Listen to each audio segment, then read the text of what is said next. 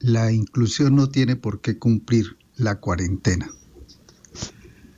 La inclusión es la política pública de integrar a todas las personas en la sociedad con el objetivo que puedan participar y contribuir en el desarrollo y beneficiarse en este proceso. Por otro lado, los expertos y las ONG especializadas anuncian un retroceso en los logros alcanzados en desarrollo humano, particularmente en Latinoamérica.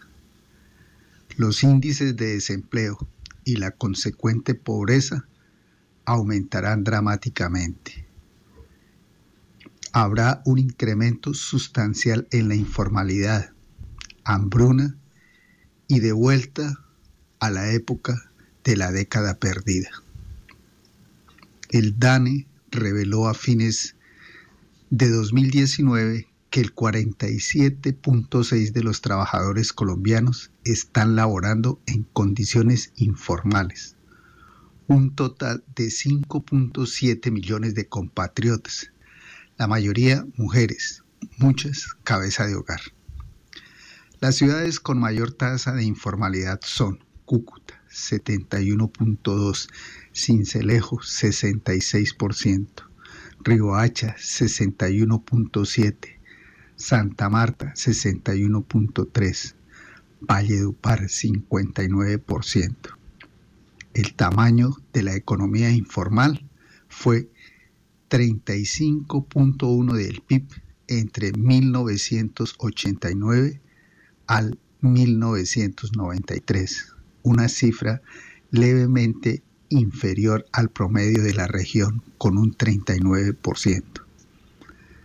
A pesar de las dificultades para medir su tamaño y evolución, se estima que la economía informal representa cerca de la mitad de la actividad económica en el país. Durante la cuarentena hemos escuchado el clamor de los informales, desde el vendedor ambulante hasta los profesionales independientes, todos pidiendo ayudas y apoyos en todas las ciudades. De otra parte, jóvenes con bajo nivel de escolaridad o imposibilidad de acceso a estudios superiores, técnicos o universitarios, ante la perspectiva de un ingreso por debajo del mínimo, y antes de la pandemia optaron por ocuparse en el, en el narcotráfico y otras actividades ilegales como el gota a gota y la extorsión. El consumo de narcóticos ha logrado lo que la economía formal no, crear una demanda interna en ascenso importante y preocupante. La situación alienta los cultivos ilícitos y más familias dedicados a ellos. Es un cultivo donde la propiedad de la tierra es marginal y su modesta rentabilidad por minifundio está garantizada de antemano. Eso no sucede con otros.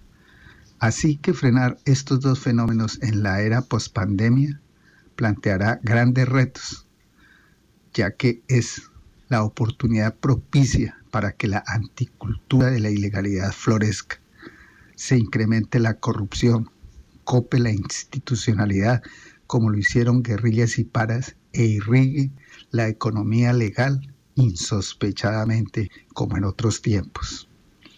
Sin embargo, no se ha escuchado de mandatarios locales y regionales que con ocasión de la crisis vayan a reorientar los planes de desarrollo en curso de aprobación, la superación de la informalidad, mediante políticas de inclusión social a nivel local debería ser más que una prioridad.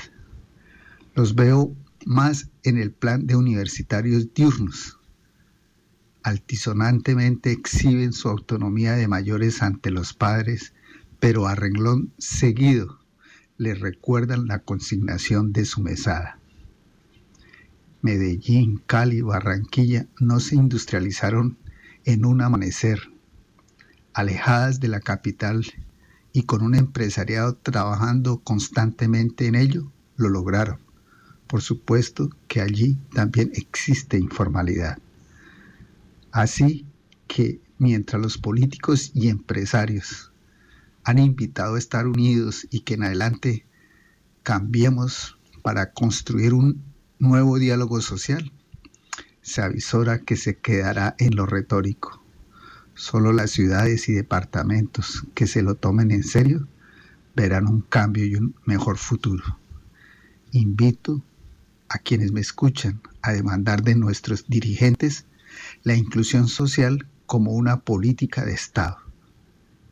Ella, sin que deba hacerlo, hace mucho que está en cuarentena. Les habló Miguel Alfonso Pérez Figueredo.